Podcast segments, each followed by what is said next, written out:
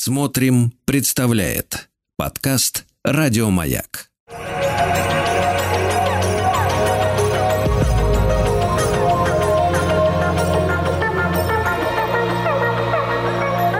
Сотворение умира. Дорогие мои, здравствуйте, с вами Артем Новиченков. Эм, думал левшу сегодня взять, Лескова. Но понял, что к левше нужно более плодотворно еще подготовиться. Тем более на завтра с Владом будет эфир такой интересный про Россию. И вот уже на следующей неделе, наверное, левша хорошо станет. А сегодня я предлагаю вам э, прочитать, может быть, на новый лад рассказ, который, точнее, сказку, которую вы все в школе читали. И многие этого героя проклинали, не любили. Это сказка Салтыкова-Щедрина «Премудрый пескарь». Я ее сейчас прочитаю. Жил-был пескарь, и отец и мать у него были умные. Маленьку да полегоньку аридовы веки в реке прожили, и ни в уху, ни к щуке в хайло не попали. И сыну тоже заказали. «Смотри, сынок», — говорил старый пескарь, умирая, «коли хочешь жизнью жуировать, так гляди в оба». А у молодого пескаря ума палата была — Начал он этим умом раскидывать и видит. Куда не обернется, везде ему мат. Кругом, в воде, все большие рыбы плавают, а он всех меньше. Всякая рыба его заглотать может, а он никого заглотать не может. Да и не понимает, зачем глотать. Рак может его клешней пополам перерезать, водяная блоха в хребет впиться и до смерти, и до смерти замучить. Даже свой брат Пискари, тот, как увидит, что он комара изловил, целым стадом так и бросится отнимать. Отнимут и начнут друг, друг за дружкой драться, только комара за даром растреп, растреплют. А человек? Что это за ехидное создание такое? Каких каверс он не выдумал, чтобы его, Пискаря, напрасную смертью погублять? И не вода, и сети, и верши, и нарота, и, наконец, уду. Кажется, что может быть глупее уды? Нитка, на нитке крючок, на крючке червяк или муха надета. Да и надета-то как? в самом, можно сказать, неестественном положении, а между тем именно на уду всего больше пескаря ловится. Отец-старик не раз его насчет уды предостерегал. «Пуще всего береги сюды», — говорил он, «потому что хоть и глупейший это снаряд, да ведь с нами, пескарями, что глупее, то вернее. Бросит нам муху, словно нас же приголубить хотят. Ты в нее вцепишься, а в мухе то смерть». Рассказывал также старик, как однажды он чуть-чуть в уху не угодил. Ловили в ту пору целую артель, артелью – во всю ширину реки Невод растянули, да так версты с две по дну волоком и волокли. Страсть, сколько рыбы тогда попалось, и щуки, и окуни, и головли, и плотва, и гольцы, даже лещей, лежебоков и стены со дна поднимали. А пескарям так и счет потеряли. И каких страхов он старый пескарь натерпелся, покуда его по реке волокли. Это не в сказке сказать, не пером описать. Чувствует, что его везут, а куда, не знает. Видит, что у него с одного боку щука, с другого окунь. Думает, думает, вот-вот сейчас или та, или другой его съедят, а они не трогают. В ту пору не до еды, брат, было. У всех одно на уме. Смерть пришла. А как и почему она пришла, никто не понимает. Наконец стали крылья у невода сводить. Выволокли его на берег и начали рыбу из мотни в траву валить. Тут-то он узнал, что такое уха. Трепещется на песке что-то красное, серые облака от него вверх бегут, а жарко таково, что он сразу разомлел. И без того, без воды тошно, а тут еще поддают, слышишь, костер, говорят, а на костре на том черное что-то положено, и в нем вода. Точно в озере во время бури ходуном ходит. Это котел, говорят. А под конец стали говорить, вали в котел рыбу, будет уха. И начали туда нашего брата валить. Шваркнет рыбак рыбину. Та сначала окунется, потом как полоумная выскочит, потом опять окунется и присмиреет. Ухи, значит, отведала. Валили, валили, сначала без разбора, а потом один старичок глянул на него и говорит, какой от него от малыша прок для ухи, пущай в реке порастет. Взял его под жабры, да и пустил вольную воду, а он, не будь глуп, во все лопатки домой. Прибежал, а пескариха его из норы ни жива, ни мертва выглядывает. И что же? Сколько не толковал старик в ту пору, что такое уха и в чем она заключается, однако и поднесь в реке редко кто здравые понятия об ухе имеет. Но он, пескарь сын, отлично запомнил поучение пескаря отца, да и на ус себе намотал. Был он пескарь просвещенный, умеренно либеральный и очень твердо понимал, что жизнь прожить не то, что мутовку облизать. Надо так прожить, чтобы никто не заметил, сказал он себе, а не то, как раз пропадешь. И стал устраиваться. Первым делом нору для себя такую придумал, чтобы ему забраться в нее было можно – а никому другому не влезть. Долбил он носом эту нору целый год, и сколько страху в это время принял. Ночуя то выли, то под водяным лопухом, то в осоке. Наконец, однако, выдолбил на славу. Чисто, аккуратно, именно только одному поместиться в пору. Вторым делом насчет жилья своего решил так. Ночью, когда люди, звери, птицы и рыбы спят, он будет мацион делать, а днем станет в норе сидеть и дрожать. Но так как пить есть все-таки нужно, а жалования он не получает и прислуги не держит, то будет он выбегать из норы около полден, когда вся рыба уж сыта, и бог даст, может быть, козявку другую и промыслит. А ежели не промыслит, так и голодный в норе заляжет и будет опять дрожать. Ибо лучше не есть, не пить, нежели сытым желудком жизни лишиться. Так он и поступал Ночью мацион делал, в лунном свете купался, а днем забирался в нору и дрожал. Только в полдне выбежит кое-что похватать. Да что в полдень промыслишь? В это время и комар под лист от жары прячется, и букашка под кору хоронится. Поглотает воды и шабаш. Лежит он день-деньской в норе, ночей не досыпает, куска не доедает, и все-то думает. Кажется, что я жив. Ах, что-то завтра будет.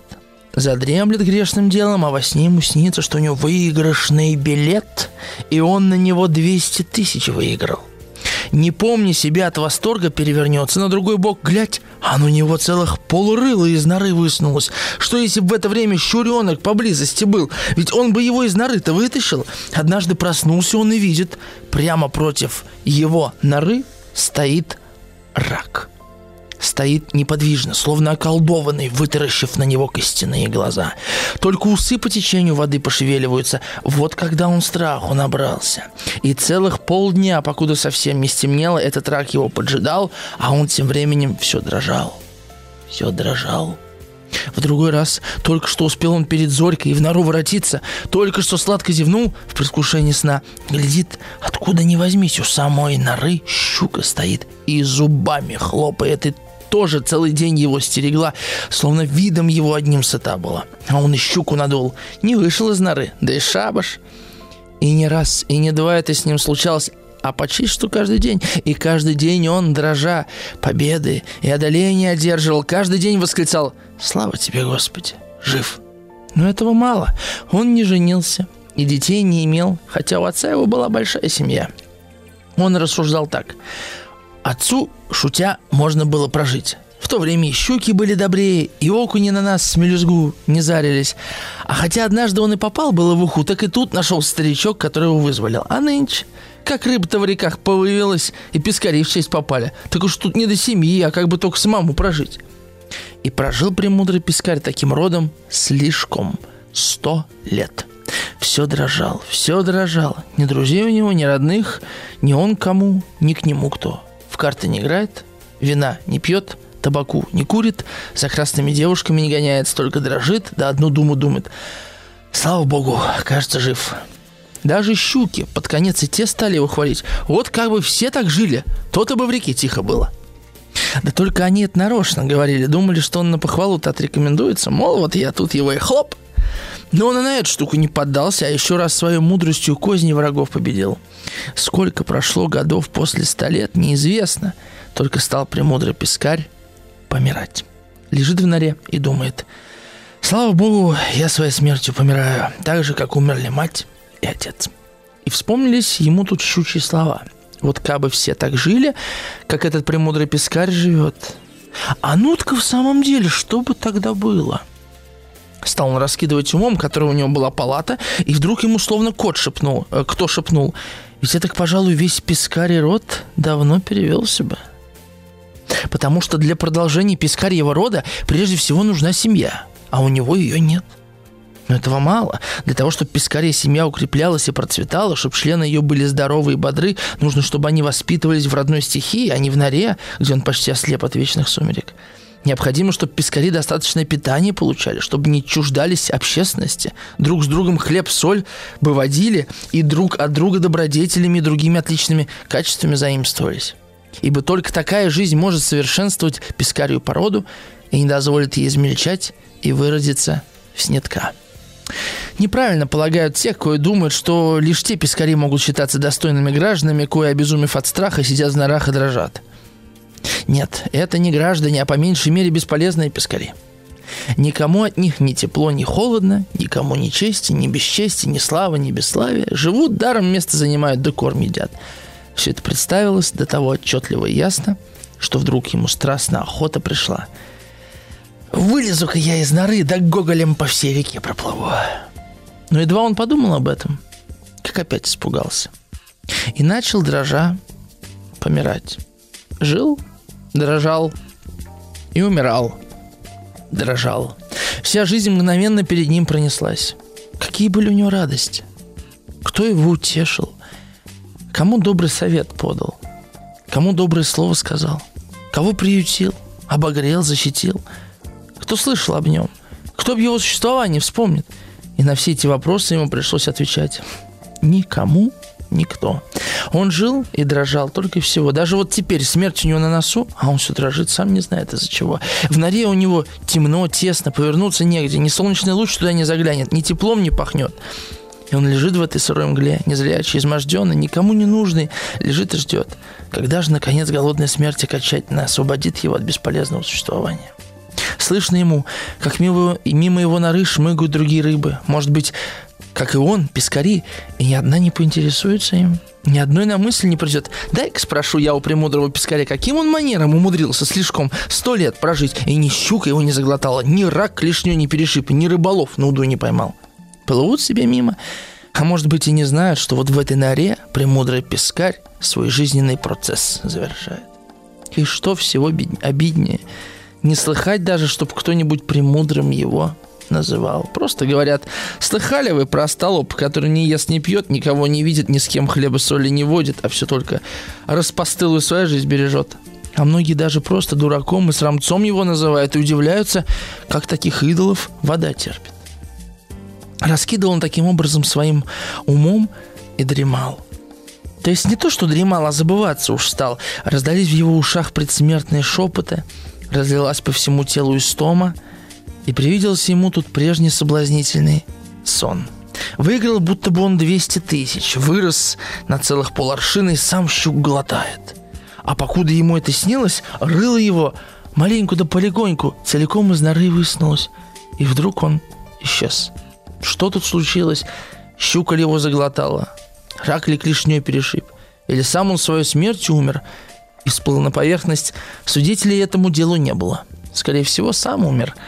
Потому что какая сласть щуки глотать хворого, умирающего пескаря, да и к тому же еще и премудрого. Вот такая сказка замечательная. Я даже ее постарался прочитать с чувством, с толком, с расстановкой. Это «Премудрый пескарь» Салтыкова-Щедрина. Сказка, которая вышла в 1883 году. Я пару слов сейчас расскажу про контекст. И э, это интересный текст, удивительный он тем, что, как мне кажется, в школе э, вокруг премудрого пескаря всегда единое мнение складывается и учителей, и учеников. И мне что-то сегодня как-то этого пескаря жалко так стало, честно вам скажу. Не то, что жалко, что он такой вот, да, а вот знаете, жалость, она как проявляется, даже сострадание скорее, да, сострадание. Это оно проявляется-то не к объекту, да, а вот в том, кто сострадает. То есть я, мне, мне его, э, как бы, я к нему сострадание испытал не потому, что он такую жизнь прожил, да, а потому что мы на него вот так вот смотрим, как все вот эти рыбы. А мне кажется, тут все не так просто. Да, и, конечно, о трусости, о страхе обычно говорят вокруг этого текста. Мне в первую очередь хотелось бы поговорить об одиночестве – об одиночестве, да, о том, как порой э, те страхи и те э, родительские примеры, заветы, семейные какие-то байки, я не знаю, да, заставляют нас прожить одинокую жизнь. Наверняка среди вас есть одинокие люди, которые живут одни, и которым, может быть, даже болезненно читать эту историю про пескаря. А, вот об этом хотелось бы поговорить. И, как всегда, мы по, по средам разыгрываем книги от издательства СТ. Сегодня мы шикарную, просто прекрасную книгу для вас выбрали. А, я сначала думал, значит, выбрать что-нибудь про рыбалку. Вот. Но, как ни странно, почти все книги о рыбалке раскуплены. Потом, значит, рыбы вбил на сайте АСТ. Мы вот так книжки выбираем. А там, значит, есть гороскопы для рыб есть такая женщина по фамилии Борщ, и она гороскопы на все года, уже там с 12 -го года гороскопы можно купить прошлый, чтобы провидеть. И вот мы, Альбина подобрала прекрасную книгу, значит, это энциклопедия для детей, называется «Подводный мир». А там э, группа авторов, э, это довольно большая энциклопедия, сколько тут страниц-то, 256 страниц с иллюстрациями. В общем, красота. Я сам люблю такие энциклопедии читать. У нас тут про животный мир дома есть энциклопедия. Просто бомба. Так что эту книгу прекрасную от издательства СТ мы вручим в конце эфира за самый интересный вопрос, комментарий. Я был бы рад, если бы вы поделились вот своими суждениями да, по поводу этого текста, потому что ведь Э, и это, наверное, главный вопрос, да, который меня интересует э, касательно вообще школьной программы по литературе. Ведь мы читаем этого премудрого пескаря, да, и думаем про себя, ну нет, я так не проживу. Ну нет, я от этого застрахован. Это чтобы, чтобы никуда не высовываться, но это какая-то, понятно, гротескная ситуация. Но ведь мы же действительно зачастую ведем себя как эти пескари. И где-то сохраняемся, где-то говорим, не надо, не лезь.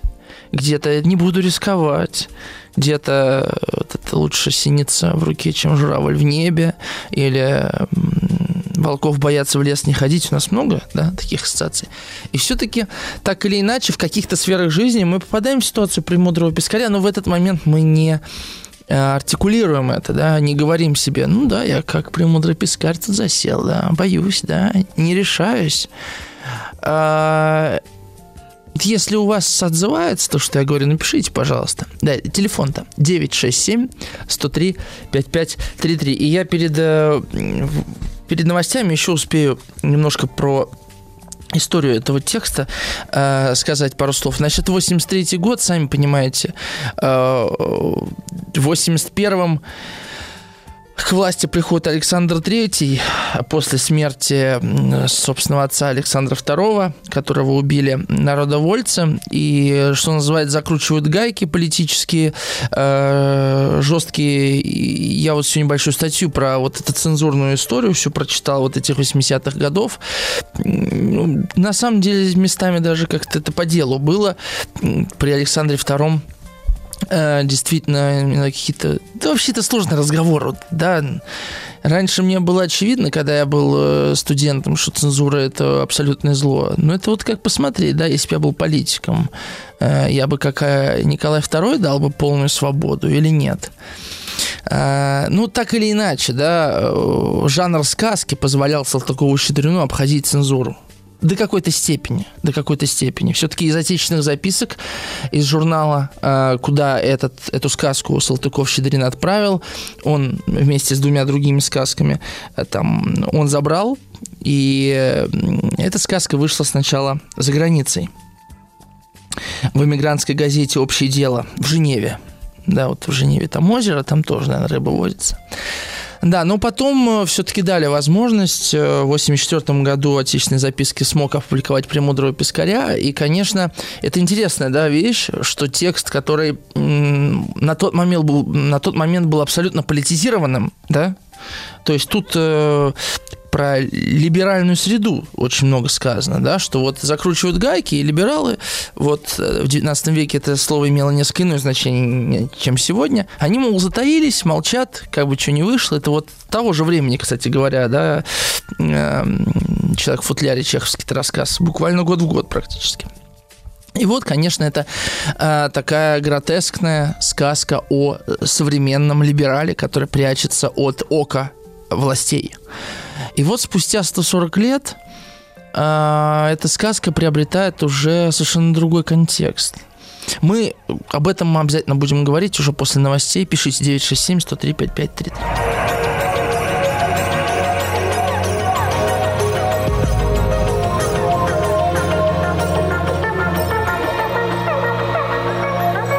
Сотворение умира. Наталья из Орла пишет, здравствуйте. Самое страшное, что даже когда он одумался под конец, не смог пересилить себя. Это же предел отчаяния, от которого только во сны или мечты избежать можно. Еще один важный момент – воспитание детей. Какой опыт мы им передадим, как они его интерпретируют. Ведь у отца Пискаря, по сути, была яркая, насыщенная жизнь. Но ценил ли он это? Нет, он даже везение свое относил насчет своего ума. По поводу вот э, первого комментария, Наталья, обязательно я к нему вернусь. Э, в свое время, да, наверное, уже во втором часе, конечно, это ключевой момент, и ну, с одной стороны, можно сказать, что это предел отчаяния, да, когда человек, понимая, что он уже э, разрушается, умирает, даже в этот момент не находит в себе сил пересилить себя, чтобы что-то сделать, вырваться, отказаться, снять с себя ответственность, в конце концов. Это такая нетривиальная вещь, мне кажется, и мне кажется, что огромное количество людей с ней встречаются. Мне вообще кажется, что эта сказка, вообще сказки э, Щедрина, они э, позволяют куда более широкий диалог вести, нежели э, на первый взгляд кажется. А, вот. Э, дальше вот э, Роман из Москвы пишет, береженного Бог бережет. Тоже вспоминает такое. Алексей из Кемерово. Разрешите представиться? Пискарь, но еще живой. Пока. А, Арсен из Уфы пишет. Когда читал рассказ в школе, тоже думал, как можно прожить такую жизнь? Это точно не про меня. Пискаря, конечно, было очень жалко. Сейчас, после ваших замечаний, понял, что иногда веду себя как премудрый пискарь. Денис из Брянска пишет. Здравствуйте. Из Трубчевска, да, это Брянской области. А, здравствуйте. Я живу в одиночестве не стесняюсь, что это так. Мир настолько плох, что не хочется никуда выходить в свет. Но я справляюсь, слушаю ваше радио и живу. Денис, к вашему комментарию тоже обязательно вернусь. А, к слову придется. Александр из э, Василькова, Ярославской области, пишет. Добрый вечер, Артем. В вашем прочтении услышал только окончание. Саму сказку помню смутно, но занимаясь рыбалкой, могу сказать, что большинство рыб именно такие, другие быстро становятся добычей. Угу. А, кто не рискует, тот не пьет шампанское, да, еще есть такая присказка. И Роман уже три раза э, одно и то же сообщение присылает. Ну хорошо, Роман, я вас услышал. Роман вчера родился в 76 году. И благодарность родителям. Вот Роман из Москвы передает. Роман, я вас поздравляю с прошедшим днем рождения. Теперь немножко по тексту пройдемся. В самом начале интересная такая деталь. Я всегда э, закрывал на нее глаза, и вот э, перед эфиром решил поинтересоваться, что это вообще такое. Начинается текст так. Жил-был пескарь. Ну, обычный сказочный зачин. И отец и мать у него были умные, помаленьку да полегоньку аридовы веки в реке прожили и ни в уху, ни к щуке в хайло не попали что такое аридовые веки? Я думал, может, это какой-то древнегреческий какие-то там глаза, ну, вот в смысле веки наши, да? Оказывается, что это фразеологизм устоявшийся, но он настолько уже забытый, что для нас совершенно ничего не, не означает. Это отсылка к библейской э, притче, э, легенде о патриархе Иореде, который прожил 962 года. То есть э, а, аридовые веки – означает прожить долго. И тут веки в значении век, то есть мы сейчас говорим века, поэтому, то есть аридовые века сейчас бы это так звучало. То есть тут уже э, и родители-то у нее долго прожили, вот в чем дело. И родители долго прожили, при этом прожили жизнь полноценную. Тут вот этот вопрос всегда меня занимал, честно говоря, когда я в школе учился, кажется, и вот даже когда преподавал э, в школе. Э, парадоксальная ситуация, казалось бы, да? Ребенку удается двойное послание. Одно вербальное. Смотри, сынок, коли хочешь жизнь жуировать, ты гляди в оба. Другое, э, тоже вербальное, но яркое такое. Это история про то, как его отец попал в сеть, и его чуть не сварили в ухе. В уху, на уху, чуть, короче говоря, не пошел. А, и по большому счету отец говорит, еще раз, коли хочешь жизнью жуировать, так гляди в оба. Да? То есть, что такое жизнью жуировать? Это же не значит сидеть э, в одиночестве в норе. Значит, как-то на управлять жизнью, да, как-то жить ее, как-то двигаться. При этом надо глядеть в оба, да. Как это, в Аллаха веря, верблюду привязывай, да. На Бога надеюсь, сам не, пла- не плашай. Как будто бы такой, да, смысл. А история его говорит о том, что просто гляди в оба, да. Какой вывод-то делает Пискарь? Надо так прожить, чтобы никто не заметил. Вот какой он делает вывод. А не то как раз пропадешь. А, и потом рассказана история, которую удивительным образом мы прочитываем уже у Кавки. Я уверен, что Кавка не читал «Премудрого пескаря». У Кавки есть замечательная, недописанная повесть, называется «Нора». Я как-то ее уже советовал, посоветую еще раз. Конечно, это не Салтыков-Щедрин, это там, бездна экзистенциального ужаса раскрываются у Кавки – первым делом Нару для себя такую придумал, чтобы ему забраться в нее было можно, а никому другому не влезть. Это же парадокс. Да? То есть она должна быть какая-то очень маленькая, как это никому другому. Что такое вообще эта нора? Понятно, что это метафора. Я предлагаю вам э, поразмышлять на эту тему. Что это за нора? Что за нору себе вообще может вырыть человек? А в современном мире? Как эти норы выглядят? Да? Как вы себе представляете эти норы? Причем, что нора-то какая? Нора, а, значит, а, чистая, аккуратная, именно только одному поместиться в пору. Вот такая нора. Пишите ваши идеи, мысли, фантазии. 967-103-5533. Напомню, сегодня мы разыгрываем замечательную э, энциклопедию для детей «Подводный мир». Ну, написано энциклопедия для детей, но, по-моему, это уже, ну, эйджизм. Ну, в принципе, мы тоже можем себе позволить, да, детские энциклопедии почитать «Подводный мир» от группы авторов э, издательства СТ. Пишите комментарии, я в конце эфира выберу самый содержательный, интересный комментарий. А, еще прочитаю комментарий Натальи, который пришел. А вообще-то самое страшное не иметь возможности ни на что повлиять. Вроде бы и не дрожал, и не прятался, а в один момент просыпаешься, понимаешь, что живешь в фашистской Германии, и все, что и, и что-то делать по и все, и что-то делать поздно. Да, есть замечательный фильм, кстати говоря, «Кабаре», очень советую посмотреть. Там примерно такой же сюжет. А, а это, мне кажется, Наталья, вот разные вещи, да? А, потому что история про недеяние, да, которая вы, про пассивность, да, которую выбирает Пискарь, не равна истории про невозможности на что-то повлиять. Более того, очень важно понимать, э, зачем я вообще здесь нужен, да, потому что экстраполировать а, какие-то собственные тревоги, задачи на других, честно говоря, мне даже не представляется возможным. Да? Грубо говоря, человек работает дворником и убирает улицу.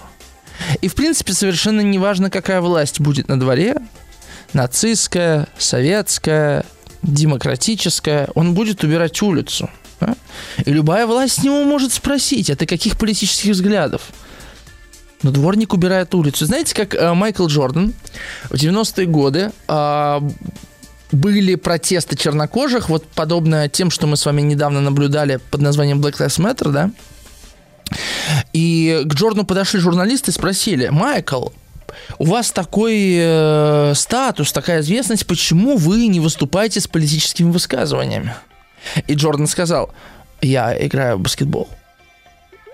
И это очень резонно. Я здесь, чтобы играть в баскетбол. Я здесь, чтобы убирать улицу. Для кого-то это выглядит, ты снимаешь себе ответственность, но это выглядит для того, кто рассматривает человека сугубо как политическое тело. Но человек не обязан быть сугубо политическим телом. Человек может играть в баскетбол, убирать улицу или воспитывать детей. И в этом смысле мне не кажется, Наталья, что вот э, ну, может быть, вы про другой писали комментарий, да, у меня мысль пошла дальше. Мне не кажется, что неучастие в какой-то части жизни равна недеянию подо, да, э, пескаря в целом. Это разные вещи. А, Денис э, из Брянска пишет, пескарь это рыба, и мне кажется, другим организмам, в том числе и людям, его легко победить. Нора, мне кажется, это дом, где ты живешь. А, Игорь, Игорь замечательный комментарий прислал Вы непонятно, Игорь, откуда пишет, но это не важно. Типичный, э, значит, Ажванецкий. При виде одинокого человека на лице считается, вы ошиблись, это не я. Хорошая. Тоже по теме пишет э, Игорь, да. А, типичный случай тоже Игорь пишет. Страх, особенно у женщин, пойти одной в кино, кафе, театр. Не надо даже интерпретировать Щедрина. А, вот это тоже интересный момент, да. А, насколько страху нужна объективная причина, да? чтобы он а, реализовался в нас. Ведь а, я вспомнил у Канта. У Канта известная история. Я сейчас ее вам перескажу. Вот у меня как раз полторы минутки есть. А вы можете пока подумать. 967-103-5533. Короче говоря, Кант ставит перед нами не такой вопрос неразрешимый, казалось бы. Вы сидите дома, к вам звонок в дверь. И вы знаете, что перед вами стоит маньяк. И он спрашивает у вас адрес вашего друга. Вы дадите адрес вашего друга или не дадите? Нет никаких там полумер, хитростей. Вопрос максимально простой. Либо одно, либо другое. Либо даете, либо не даете. Последствия неизвестны. Это важно. Вот вы дадите адрес друга или не дадите? Вариант «да, но не настоящий». Давайте без хитростей, да, это чистый эксперимент. Дадите адрес друга или не дадите? Если не дадите, то почему? Если дадите, то почему? Как вы понимаете, если я вам задаю такой вопрос, то ответ Канта тоже будет нетривиальный. Вполне себе конкретный. Вот. А, это, это как раз про наши страхи. Насколько они действительно обоснованы. Насколько мы, не пуская ребенка куда-то, да, а, руководствуемся объективными, объективными какими-то вещами или нет. Но на самом деле все глубже лежит. Я просто э, уже после рекламы перейду к каким-то э, таким глубинным, ну, мы же про реку, да, говорим, темам этого рассказа. 967-103-5533, пишите.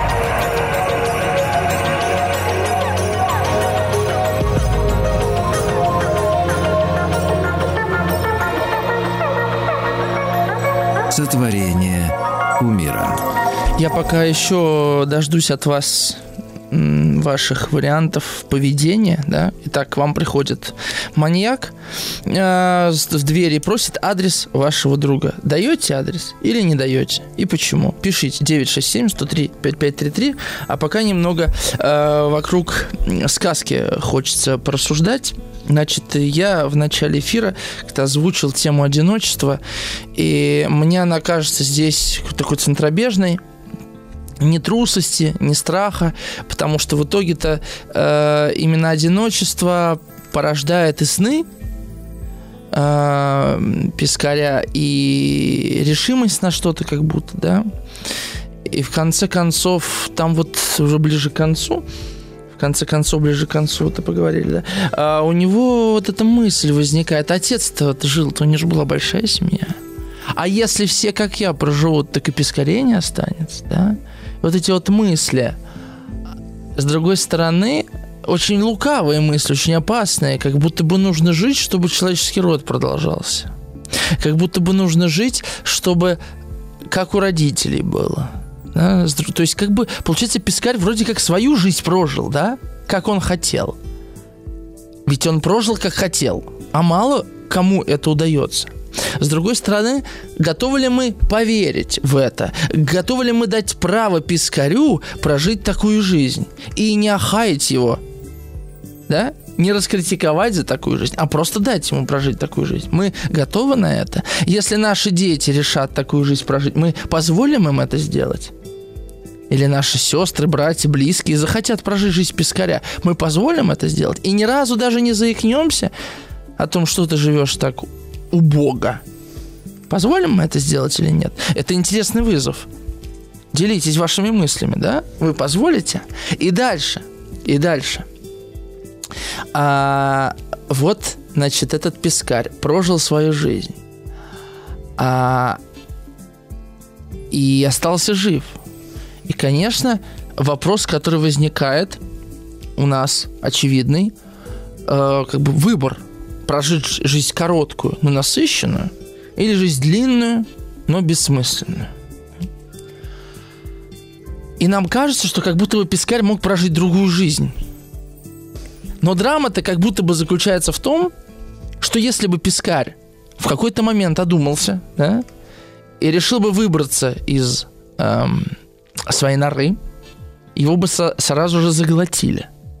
Ну и Щедрин пишет, буквально каждый день он сталкивался с объективной опасностью. То щука сидит, ждет, то рак, да, с клешнями. Это получается, что в какой-то момент Пискарь оказался в ситуации совершенно без, э, без выбора. С одной стороны, он уже живет без смысла, но хотя бы у него впереди остается время. А, и если он выскочит, его тут же сожрут.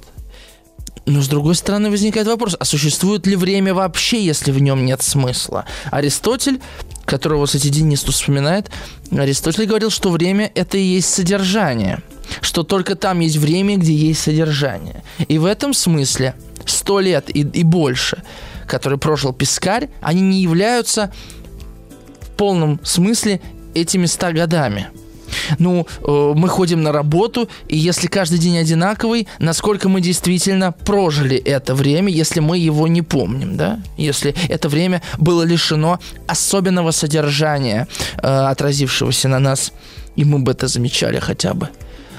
Вот такое какое-то облако вопросов. Я такое облако озвучил. Какие у вас мысли? И по поводу кантовского вопроса пишите 967-103-5533, а мы на перерыв уходим.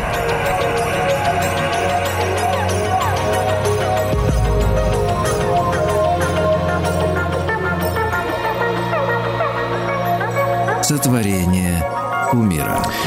С вами по-прежнему Артем Новиченков. Давайте сразу перейду к вашим комментариям а, и к вашим ответам на э, этический парадокс, который нам предложил Эммануил Кант.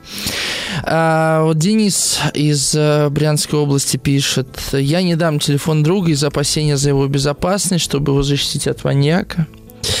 Э, вот. Еще, кстати, Денис написал пару комментариев, сразу их прочитаю. Если живешь в одиночестве, то твое время наполнено содержанием, ты помнишь все, что с тобой происходит.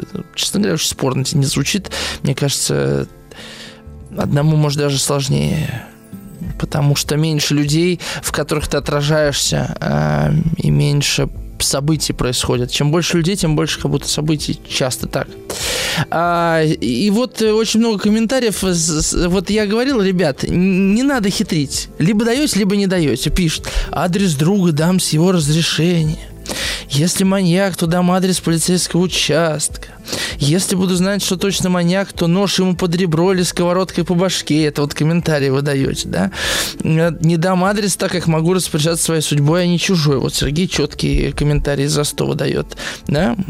Про а, акторство собственной судьбы. Анастасия из Москвы пишет.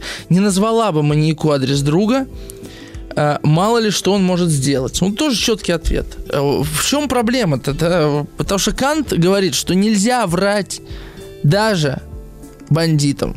Нельзя врать. Потому что если ты начнешь врать тут, ты начнешь врать везде. Это я вообще на бытовом уровне объясняю. Но с другой стороны, вот какая интересная история. А, как я понимаю Канта в этом ключе, что, согласитесь, вот как кому-то из вас хоть раз приходил маньяк или убийца, ну, у Канта, кстати, убийца, кажется, да, приходил убийца и просил адрес вашего друга? Нет. Поэтому, если вдруг к вам приходит убийца и просит адрес вашего друга, значит, как-то вы в этой точке оказались, да, это уже можно в каком-то мамардашвилевском изводе говорить. Как-то вы оказались в такой точке, где убийца спрашивает адрес вашего друга? Как вы здесь оказались? Понимаете, да, э, к чему э, это ведет? И если для вас проблема сказать правду или солгать, а судя по вашим комментариям, как вы начинаете юлить, хитрить, искать компромиссы, э, то значит вы ну, совершенно растеряны в этой ситуации. Вот эта ситуация растерянности, она, наверное, ну, такая одна из самых неприятных, наверное, да, для человека на протяжении жизни. А что? Дать или не дать. И сразу же тут, а я вот предаю или не предаю, а я правильно или неправильно. Я понимаю, когда человек, да, дам, потому что боюсь, что он меня убьет. Да? Или нет, не дам, потому что друг важнее. И, неважно, как вы поступите в точке, да, может быть, все-таки дадите, или наоборот не дадите, да, вот как в фильме «Пятая печать» венгерском. Это не важно. Важно, что вот у вас сейчас есть четкое осознание чего-то. Даже если оно, может быть, а, может быть а, вас обманывает. Тут еще есть интересный момент. Еще есть интересный момент. А, господи, вылетел из головы. Да, сказать, не сказать. Ладно, может быть, потом вспомню мысль улетела, как птица. Еще прочитаю ваши комментарии. Наталья из Орла. А действительно ли пескаря караулили? Может, это ему казалось? я вот подумал, Наталья, а какая разница? Более того, я абсолютно убежден, если мне кажется что-то опасное, то это неизбежно со мной в том или изводе должно как-то произойти. Страх порождает события, вот как мне кажется. Когда я боюсь за ребенка, в связи с чем-то, проблема так или иначе ребенка коснется. Может быть, совсем с другой стороны. А, поэтому, мне кажется, тут особой разницы нет. Страх-то есть, да? А в конце концов, э, кого-то убивает сердечный приступ от страха. И вот Наталья мне, кстати, отвечает на мое рассуждение о деянии и недеянии, которое было ранее. Дело не в неучастии, то-то и оно, что ты участвовал, а толку нет. Я против излишней политизации общества, это приводит к катаклизмам, но я против превращения народа в быдло, которому даже врать можно без ухищрений. People's it. А если про глубинное, интересный вопрос. Кто больше боится, пескарь или щука? Щука больше, и страх ее тоже. Кстати, тут есть показательный момент в этой сказке, когда в одну сеть попадает пескарь, вот отец э, главного героя, а, э, вместе с окунем и щукой, то есть э, с рыбами хищными по, по отношению к пескарю. И они его не заглатывают, потому что все объединены общим страхом. Они все становятся жертвами. И это, это, это, я вот только сейчас обратил на это внимание, что иерархия здесь внезапно пропадает. Как только появляется некто, который э, уравнивает вас всех перед лицом общей опасности. Такая деталь, маленькое мое рассуждение. Еще прочитаю пару комментариев и перейду к следующему витку нашего э, разговора. Анастасия из Москвы пишет. Здравствуйте, Артем. Я в этом смысле всегда завидовала Джеку Лондону, который прожил короткую, но очень насыщенную жизнь. Всегда хотела так же. Даже сейчас, когда уже закончил университет, стараюсь разнообразить свою жизнь. Хожу в театр, кино, на выставки, хотя это и не просто, так как я колясочник. Анастасия, продолжайте, все правильно делаете. А, надо надо двигаться. Вот и Денис все пишет. Движение. Э, аристотельское сравнение Денис приводит. Э, гепард быстро бегает, черепаха ползает, но тоже двигается. Это все относительно, как говорил Эйнштейн. Хотя на другой относительности Денис. Ну, у нас э, после пива, как оно, сибирская корона, там вот про относительность было, я помню, в начале нулевых. Мы, мы по-другому уже, да, все понимаем. А, Валерий из Ханты-Мансийска пишет интересный содержательный комментарий. Здравствуйте, Артем. В этой сказке прослеживается подтекст писателя. Салтыков-Щедрин как бы говорят, как бы говорит, что этого не должно быть, так не бывает. Но смотрите, главным героем выбрана рыбка-пескарь. Не хищница щука или хищник окунь, а слабый, беззащитный пескарь, который по природе своей не может постоять за себя. Почему прячется в норе и дрожит? Причем эм, эм, Валерий написал «дрожит в двумя же», то есть чтобы мы ощутили это дрожание. Писатель развивает мысль, что так жить нельзя, это пустая, никчемная жизнь живого существа. Но что делать пескарю? Он рожден без щучьих зубов и не может постоять за себя. А, я с вами согласен. Вот в этом-то и какой-то... В этом-то и, рождается, наверное, мое сострадание к Пискарю, да. Но проблема все-таки, э, я и так ее и не озвучил, заключается вообще в другом. Потому что обычно разговор о Пискаре и тот э, разговор, который вы, Валерий, да, предлагаете, это разговор о том, что человек, ну, в данном случае Пискарь, рыба, да, все, что он из себя представляет, это социальное существо, социально-политическое. Оно может занимать свое место вот в пищевой цепочке, оно может э, спасаться или не спасаться, бороться или не бороться, но еще другое измерение, которое гораздо важнее. Если мы с вами посмотрим вообще все произведения позднего Салтыкова-Щедрина, господа Головлевы, Пашихонскую старину, это вообще его последний роман, а, поздние сказки – то все тексты Салтыков-Щедрина будут пропитаны темой одиночества. А, вообще вот эта пашихонская старина – это э, русский сто лет одиночества, который вот Маркес написал. Ну, тут есть этот текст, потому что если там в «Господах Головлевых», в «Истории одного города» а, Салтыков-Щедрин приводит нам такую портретную галерею где-то пороков и так далее, да, то в пашихонской старине это галерея портретов э, э, глубоко одиноких людей – я обращаю ваше внимание вообще на этот текст, о нем крайне мало и редко кто-то говорит. И я полагаю, что вот эта тема а, одиночества для Салтыкова-Щедрина имела не только измерение социально-политическое, в котором Щедрина обычно и прочитывают, согласитесь, да? В связи с э, политическим контекстом времен Александра Третьего, в связи с вот этим гротескным, да, э, флером, свойством, да, его сказок. Но я думаю, что это вообще история про, дух, про духовное обнищание общества, э, потому что, видите, у Щедрина одиноки и щуки, и Пискари. Я э, сейчас э, экстраполирую на все творчество Щедрина, да, на, на ту Россию, которую он наблюдал. А, это то, что Гоголь называл а, а, омертвением души, да, в мертвых душах. То есть э, люди перестают а, проявлять свое человеческое начало. Вроде бы они а, соблюдают какие-то нормы, ходят в храмы, а, ходят на званые обеды, а, говорят о политике, о культуре, ходят на выставки художников. Они а, имитируют дружбу, смея, смеятся, смеются над шутками, а, но на самом деле их жизнь подвержена определенному э, условленному порядку а, они живут как бы вот на таком автомате. Ведь именно эту тему и э, Лев Николаевич Толстой в «Смерть Ивана Ильича» поднимает. Это, кстати, текст 86 -го года. В общем, это... Это вот 80-е годы 19 века. Мы вот историю, на самом деле, знаем лучше по художественной литературе. Правда, 19 век?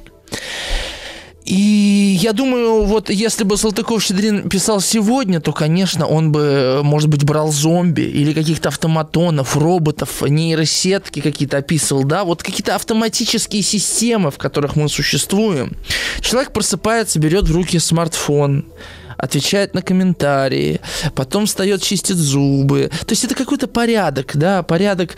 Э, выходные, да, в пятницу он накидывается пивасиком, да, там в субботу, в воскресенье приезжает к родителям. Ну, какой-то вот порядок, порядок, порядок, порядок. Вроде бы он родителей навещает, вроде бы э, социальную жизнь в соцсетях ведет, какие-то фотографии выкладывает, понимаете, на работе с коллегами э, э, кофе пьет, но где он присутствует как человек? И вот тут, тут же наш вопрос к Пискарю, где он присутствует, как, как, вот я его?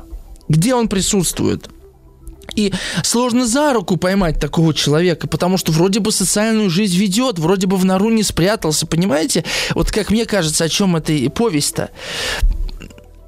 Нас как бы освобождает вроде бы пискарь своим образом жизни от ответственности за себя, потому что мы говорим, ну мы-то так точно не проживем, это же вообще надо в абсолютном вакууме жить, это невозможно. А если человек живет в вакууме, то все равно где-то как-то с кем-то встречается, ну нельзя прожить жизнь пискаря, и вот как бы вот эта вот абсурдность, гротесковость, невозможность, да, этого пискаря, да, спасать нас от того, чтобы примерять на себя его образ жизни. Но на деле-то оказывается, что вот эта автоматичность, а, а, а когда появляется автоматичность, когда порядок появляется, когда четкие расписания появляются, когда мы стремимся иметь контроль над жизнью, когда у нас есть тревоги за жизнь, страхи за жизнь. Кстати говоря, у Пискаря не имеются. И номинально все окей, а на деле там ничего нет, понимаете? Я даже себе выписал э, кусочек из э, трека Джилия «Случайный праздник». Называется, я вообще очень люблю этого исполнителя, я еще лет 15 назад его слушал. Я вам прочитаю отрывок из этой песни. В нашей человеческой голове иллюзия, там маляров славят мастера, там храмы прославляются картинными рамами, там глупец ищет скрытые знания. Ведь сказочная страна лучше безнадежного окей, даже самое симпатичное нет, лучше упертого да. Ну, там вообще весь текст бешеный. Вообще советую вам Джилию послушать. По-английски пишется Джилия. ВКонтакте можно найти. Это песня «Случайный праздник». Вот это, ведь сказочная страна лучше безнадежного окей. А, и мне кажется, это именно та иллюзия, да, э, в которой мы пребываем в полной уверенности, что мы не живем жизнь премудрого пескаря. Господи, я вот уже несколько 10 минут, или сколько, 5 минут говорю, а у вас уже 21 комментарий скопился, что мне с этим совсем делать. Я напомню, что мы сегодня разыгрываем книгу, это «Подводный мир», а энциклопедия от издательства СТ я вручу ее в конце эфира за самый интересный содержательный комментарий. Прочитаю еще пару комментариев. Людмила из Чуваши пишет. Вот мой муж рассказывает, что у него был такой случай, когда к нему приходил уголовник и просил адрес друга. Вот Людмила, да, спросите вашего мужа, как он оказался в этой редкой ситуации. А, Вадим пишет, а если я сам маньяк? А маньяк это мой друг, готовность к многому. Да, кстати, вот и Вадим мне напомнил ту мысль, которая от меня улетела, помните? Мы не знаем, с какой целью убийца просит адрес друга. Мы не знаем. Это очень важный момент. Мы не знаем. Мы знаем, что это убийца, но с какой целью просит адрес? Может, он цветы хочет подарить, с днем рождения поздравить, или это старый друг? Мы не знаем. Это важный момент. То есть тут подключается наша психология, и она всегда побеждает наши твердые, ну часто, наши твердые этические убеждения. Мы думаем, а что вот будет это, а вот вдруг, а, а, та, та, та, да? В этом смысле нельзя никому открывать дверь. И даже когда человек к вам придет за помощью, если он будет незнакомый, вы ему не откроете, он у, у двери умрет. Хороший сюжет, правда? Ну, мама же говорила не открывать дверь. Это на самом деле вообще в тему нашего сегодняшнего разговора. Это власть концепции, порождающей страх. Концепция не открывает дверь незнакомым. Нам всем в детстве, правда, это рассказывали? К вам приходит бродяга, просит помочь ему. И вы ему не открываете, и он умирает. А оказывается, что это был порядочный человек. Просто вот так получилось, что оказался у вашей двери а вы не открыли, потому что мама говорила не открывать дверь, потому что помню сказку про семерых козлят и так далее. Вот, вот эта опасность концепции, о которой я в последнее время довольно много, в принципе, говорю. А Денис пишет, это Салтыков-Щедрин подчеркивал ничтожность пескаря перед другими большими организмами. А Игорь пишет из Брянска, моя мать 40 лет боялась, что я стану алкоголиком. Я и стал. Сто процентов, говорит, резонно. А Людмила еще говорит, что ее муж-то все-таки дал адрес. Ну что ж, настоящий кантианец. Татьяна пишет, одиночество – это некий абсолют, единственное существующее, все остальное – плод нашего воображения, иллюзия. Из, из э, бергмановского кинофильма «Сцены супружеской жизни». Как выйти цитаты-то? Вот я посмотрел на прошлой неделе с женой сцены супружеской жизни. Мимо меня цитата прошла. Татьяна, вы, вы выписываете, признавайтесь. А, Сергей, есть такие друзья, которые сделают вас одиноким, но Пискарь об этом не узнает. Да, еще комментарии. А, семь раз отмерь, один раз отрежь. Тут Роман все продолжает накидывать. А, Татьяна пишет, есть люди, которые выбирают одиночество по идейным соображениям. Как хорошо, когда беспокойные гости рано ушли, и никто тебе не мешает за головой погрузиться в книгу. Татибана Акеми, 19 век. Япония немножко, да, приехала. И еще комментарий Сергея успею прочитать из Ростова. А по поводу Пискаря, жизнь неизменно заканчивается смертью. И сидеть ждать ее в норе и изоляции не самый разумный выбор. Каждый проживает столько, сколько отведено. Но как это уже каждый решает сам. Я помню, как мы решали в пандемию, да? Помните, Сергей, как мы решали? Это та, такой мазок перед перерывом.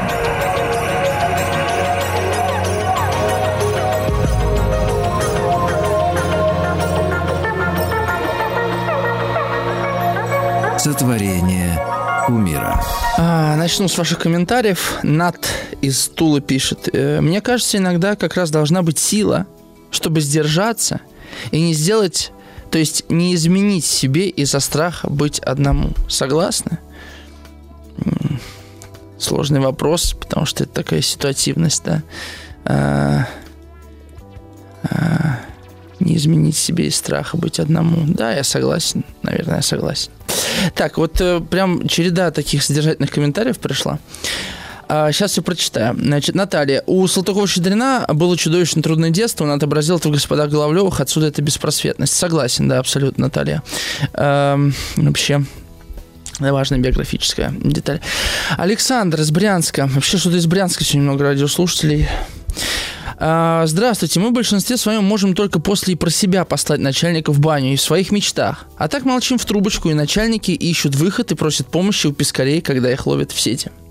Александр, вы тут, э, конечно, э, напомнили мне вот важную деталь этого, этой сказки. Это, конечно, сон пескаря, который дважды возникает в этом тексте. Я еще раз прочитаю, он маленький. «Задремлет грешным делом, а во сне ему снится, что у него выигрышный билет – и он у него 200 тысяч выиграл. Не помня себя от восторга, перевернется на другой бок, глядь, а у него целых полрыла из норы высунулся. Это ранняя версия сна и поздняя.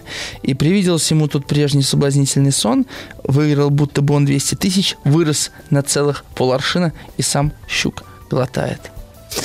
А, мне кажется, это очень важный момент, да, вот это, что страх пескаря, да, связан с э, тем, что он... Это, знаете, как человек, который умеет врать, очень хорошо умеет отличать э, видеть чужую ложь, точнее. Понимаете? Как будто бы вот, э, знаете, русские часто критикуют, там, не знаю, коррупцию или воровство, потому что сами про себя знают, что если бы они оказались на месте того или иного там чиновника или бизнесмена, они бы тоже так поступили. Э, это вот такая... И наш страх зачастую э, это наше желание. Почти всегда так. То есть то, чего я боюсь, я, я и сам этого желаю. То что, то, что вызывает во мне негодование, да, э, то меня само влечет. Вы меня спросите, а что, Артем, у вас не вызывает негодование взяточничество? А, честно говоря, совершенно не вызывает никакого негодования. Это не то, что я против справедливости или чего-то. У меня вот нет вот этого, не поднимается, понимаете? Это негодование, ненависть. Или вот теннисистка будет под французским флагом выступать. Ради бога, пусть выступает. В этом смысле у меня какое-то вот абсолютно доверие жизни есть. Я могу за себя отвечать и буду отвечать, а за других уже не могу. То есть нет у меня такого, знаете, желания взять и вот всем, как это в конце... А, а, пикника на обочине, да, счастье всем, чтобы никто не ушел обиженный. Нет такого. Ну так, это лирическое отступление.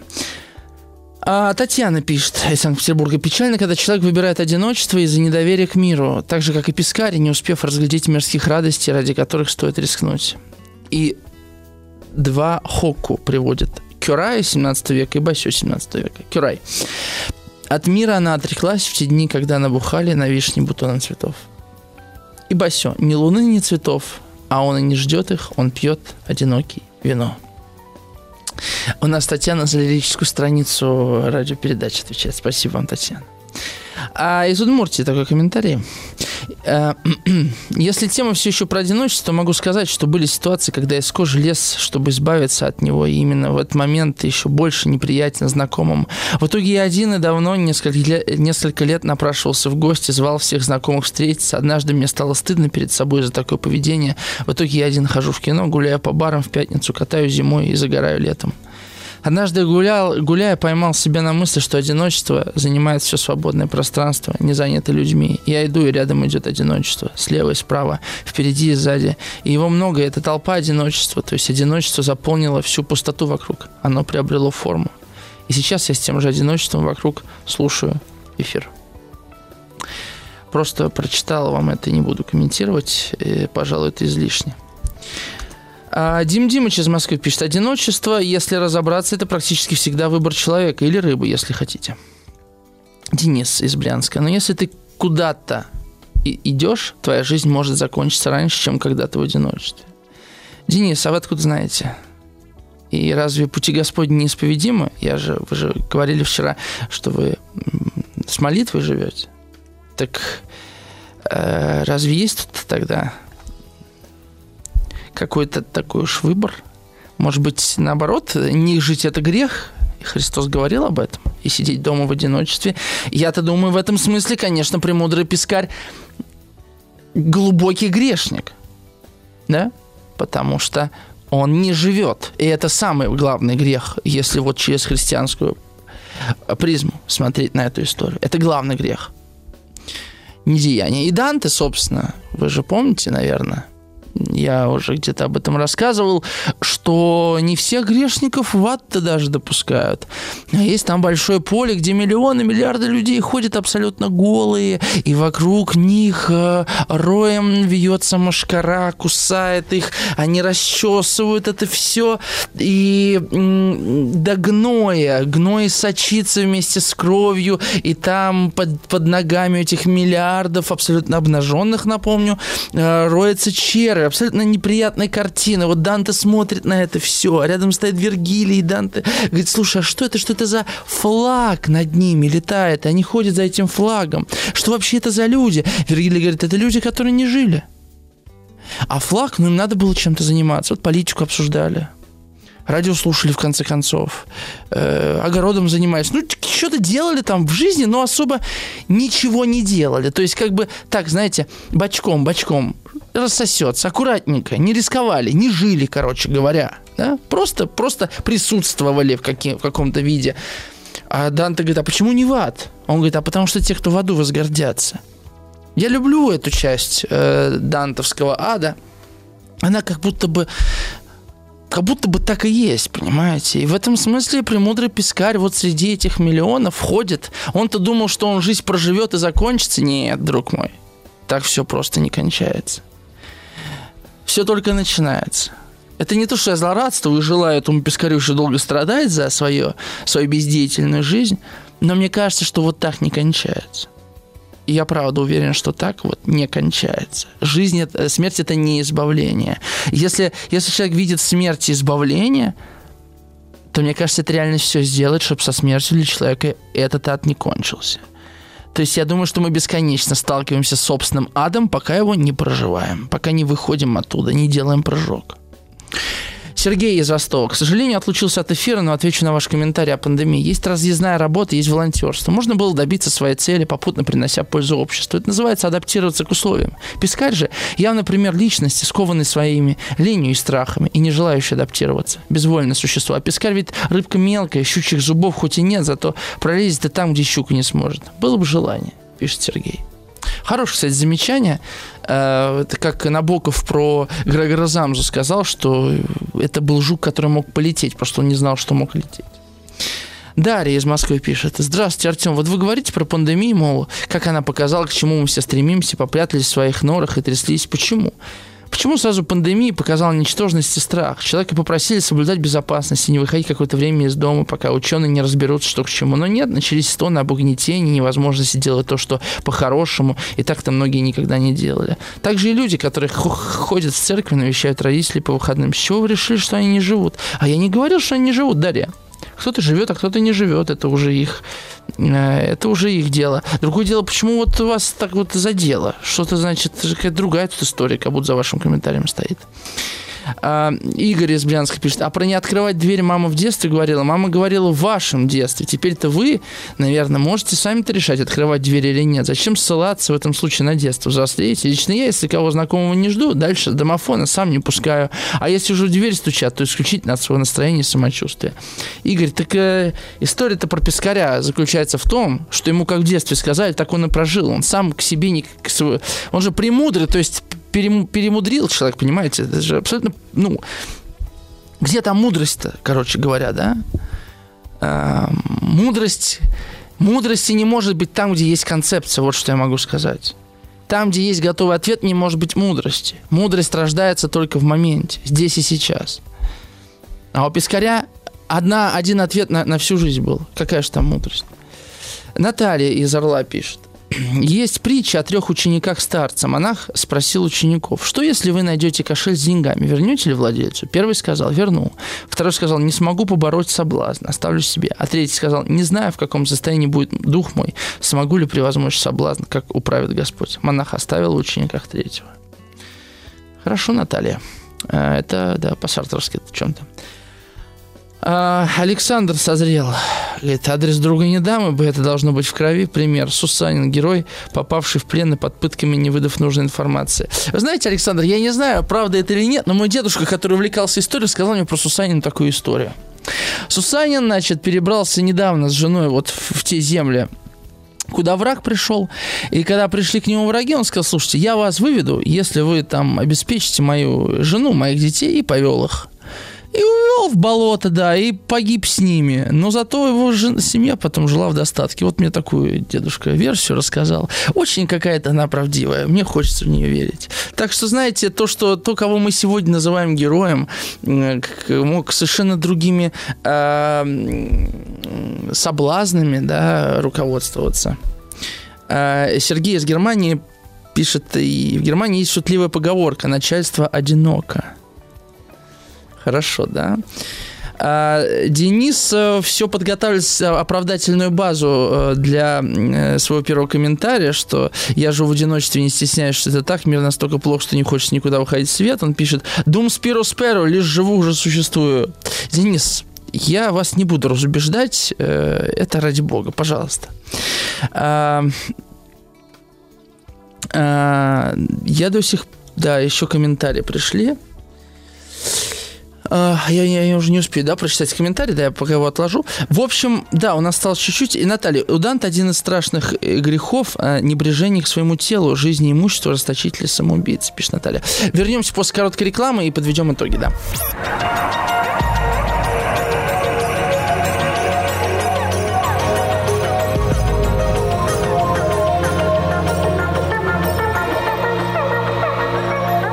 Сотворение умира. Давайте э, подведем итоги. Я прочитаю оставшиеся комментарии. Марина пишет. «Э, Я до сих пор помню уроки, на которых мы разбирали это произведение. Фраза «жил, дрожал, умирал, дрожал» врезалась в память как антипример. Но если снять верхний слой, то это сказка, как мне кажется, про смирение. Каждый приходит в мир, чтобы исполнить определенную роль. Для чего нужен пескарь? В том числе для того, чтобы покормить щуку. И нужно не только смелость иметь, чтобы прожить свою судьбу, но и понимание своего места в мире. Просто блестящий комментарий. Марина, спасибо вам большое за него. Да. Вообще, на самом деле, видите, с каких, да, с, как, как много, на самом деле, поводов и тем, и способов, да, говорить о таком маленьком, казалось бы, э, тексте лобовом, да, вот он как будто очевидный, на первый взгляд. Э, и Марина дополняет. Сейчас вот, например, за окном творится какой-то апокалипсис, и я смотрю на эти танцующие под стихию деревья и понимаю, какое я мелкое существо, чтобы что-то в этом мире переписывать на свой лад, пишет Марина из Северной Осетии, Алании. А, Валерий пишет, а ведь люди тоже разные, похожи на рыб, а наша жизнь на подводной рыбе мира. Акулы, бандиты, киты, олигархи, дельфины, артисты, звезды, рыбы, прилипалы, мошенники, планктон, бедняки, медузы, стукачи, жалят. Много еще разных рыб в подводном мире, как и разных людей на земле. Сказка про пескаря вызвала такие вот мысли. А, Денис пишет, многие же святые жили с молитвой в одиночестве, да. Ах. Оставлю это без комментариев, Денис, ладно. Татьяна, э, нынче мы трепетно оберегаем и лелеем свое личное пространство, и оно потом разрастается до таких размеров, что за ним уже никто, за ним уже ничего не видно, никого не видно. Хороший комментарий. А, Георгий, одиноким можно быть и в постоянном окружении родных, и не одиноким без окружения. Вообще, что называть одиночеством? Бесцельное существование, не стремление быть цельной, без учебы, без передачи опыта? Да, похоже. И действительно, вот сказки Щедрина, э, что, что в этой сказке, на мой взгляд, трагичного? А то трагично, что это будничные сказки. Что даже в пространстве сказочном герой не может найти выхода из ситуации. Понимаете? Вот сам жанр сказки добавляет какое интересное измерение. Что пескарь в сказке находится – а в сказке может быть все, что угодно. Но пескарь выбирает путь гарантированный да, а путь абсолютно реалистический. И вот эта, вот эта сказочность вдруг оборачивается а, измерением ужаса какого-то. А, да, я пока не забыл, хотелось бы э, в книгу «Подводный мир. Э, энциклопедия для детей» вручить нашему радиослушателю Сергею из Ростова. Заряд комментариев. Сергей, спасибо вам большое. С вами свяжется Альбина. Возьмите телефон и узнаете, как ее, эту книгу получить. Не Альбину книгу, я имею в виду, да. А, шутка. Э, Станислав написал такой комментарий нам из Татарстана. Артем, помню, два месяца назад обсуждали Печорина. Я Печорин, пошедший на войну от скуки. Но там я встретил реально героев тех, что шли за чувством долга. Вот такой комментарий к прошедшим эфирам пришел. А, Станислав пишет. Добрый вечер. Странно, что вы отвечаете людям вопросом на вопрос, вместо того, чтобы дать конкретный ответ.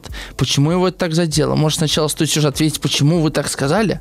Извините, вас бывает интересно слушать, зачастую создается впечатление, что говорит человек, не переживший состояние подросткового бунта. Станислав, я периодически слушаю вот это вот максимализм, подростковый бунт, и как будто бы у меня должно быть такое сонное ощущение, да, вот такое уже, уже повидавшего виды. Ну, вот у меня такое вот живое восприятие, да, и с людьми по-разному общаюсь. И ответить вопрос на вопрос, ну, вы Гамлета читали, он вообще ни одного ответа не дает. Можно ответить на вопрос, на вопрос имею на это право, могу себе позволить. Вот так. А, Наталья пишет интересный комментарий. А знаете что, когда живешь один, быть храбрым легче. Когда у тебя семья, ты боишься за себя, в первую очередь за них. А, Сережа из Москвы пишет. Сегодня так много новых радиослушателей, как будто. Я раньше был не одинок с природой, теперь это чувство дар ушло. Такой вот комментарий. А, ну что, вот, в общем-то, давайте на этом мы с вами и завершим наш разговор. А, я вам желаю, наверное, найти, да, найти, найти способы не оказываться в изоляции, даже не в одиночестве. В одиночестве как будто ничего плохого нет, мы рождаемся, умираем одиноки, а вот изоляции внутренней.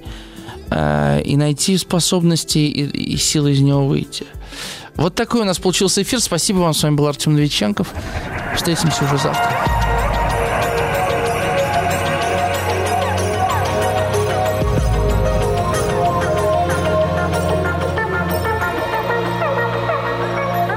Сотворение умира. Еще больше подкастов «Маяка» насмотрим.